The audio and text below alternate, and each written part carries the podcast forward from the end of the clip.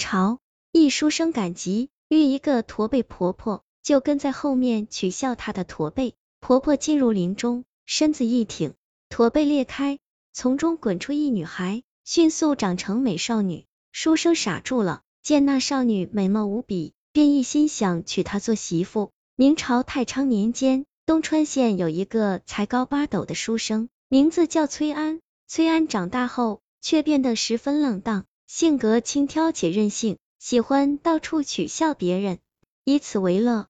父母屡教不改，竟被他气出病来。不久，两个老人便双双病亡了。崔安只是难过一阵，守孝结束后，又恢复了本性，且变得更目中无人。有一日，崔安骑驴去赶集，见山路上走着一个驼背的老婆子，衣衫褴褛，提着麻袋缓步而行。崔安就取笑说：“驼背婆，行得慢，我的驴溜得快。”那老婆子见他嬉皮笑脸，露出笑容，不予理会，选择继续赶路。未料崔安不急着离开，竟下驴模仿老人驼背的样子跟着他走。一会儿，驼背婆婆转入一片树林，崔安也跟着进入。那驼背婆身子往前一挺，背部突出的部分突然裂开，里面滚出一个小女娃。崔安看了，立马吓得瘫软倒地。女娲在地上转一圈，瞬间就长大，成了一个美丽少女。老婆子的驼背症状已完全消失。崔安觉得非常的奇异，便大胆问因由。老婆婆不再理睬崔安，直着腰板喊道：“女儿，我们走吧。”崔安见少女貌若天仙，心生欢喜，连忙上前对母女作揖道歉。母女俩不理他。走向山林的一处老宅，崔安厚着脸皮跟上去，表示自己尚未娶妻，想娶少女。老婆子却说：“你如此轻佻无礼，我不会将女儿嫁给你的。”崔安对天发誓道：“我愿意改，一切都听您的教导。”老婆子打量了他一番，便请他进屋喝茶。一番询问后，崔安得知少女名叫凤凤，正待字闺中。婆婆看崔安一直诚恳道歉，觉得他还是一个可改造的俊才，于是要求他发誓改掉轻浮性情，做一个正人君子。崔安一一答应，老婆子这才答应把女儿嫁给了他。之后，崔安欢欢喜喜把凤凤娶回家中，过上甜蜜的小夫妻生活。可不久，凤凤怀孕，那崔安却又不安分起来，他经常调戏路边的良家妇女。只顾自己在外面鬼混，根本不管怀孕的妻子。不久，凤凤临产，崔安还在外面惹是是非，在无人照顾的情况下，凤凤憋着最后一口气，艰难的把儿子生下来，便死了。崔安回家后，听到屋内传来婴儿哭声，推门一看，发现妻子已死在床上，婴儿无人照顾，这时候才感到十分惭愧，自己默默流泪。痛彻心扉，他买了棺材，欲要安葬妻子。可是他去抱妻子入殓时，他身子缩成一团，变成了一个肉球，一下向门外滚出去。崔安追出去一看，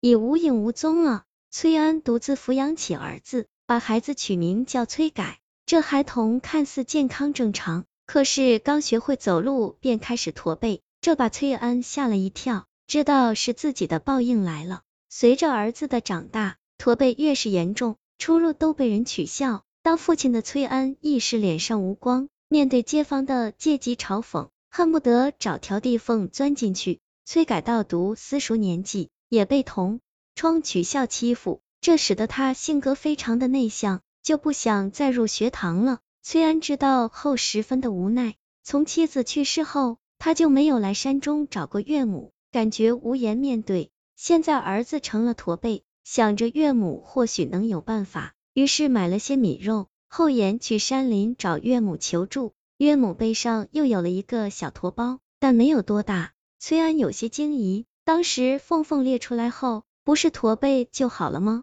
但他不敢多问。岳母见了崔安，十分生气，但崔安指天发誓，称以后会做个负责的好男人。老婆子才开口说，只有一个办法能帮你。崔安破涕为笑说：“岳母大人是什么法子？”老婆子说：“能用术法将崔改的驼背移到崔安背上，这样崔改就变正常了。”面对此交换法，崔安没有犹豫，一口答应下来。于是老婆子就跟着他回家，让崔安父子背对背站着，然后念动咒语，只一瞬间，崔改的驼背就到了父亲崔安的背上。从此，崔改就如常人直着腰杆走路，而崔安则变成了一个驼背人。多年后，那崔改赴京考举高中进士，返乡后带着父亲一起来看望外婆，这老婆婆的背又鼓起老大，和崔安出玉石一样了。崔改恭敬的跪在地上给外婆磕头，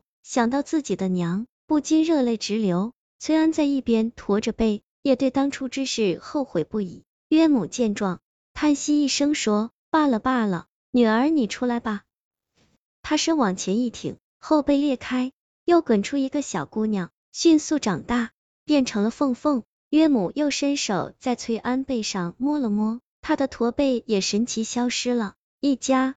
人大喜，崔安对岳母感激万分，要接她出山去享福，可他不愿离开这里。过了一段时间，凤凤在家突然痛哭起来，崔安问何故，她说母亲成仙，已经飞升了。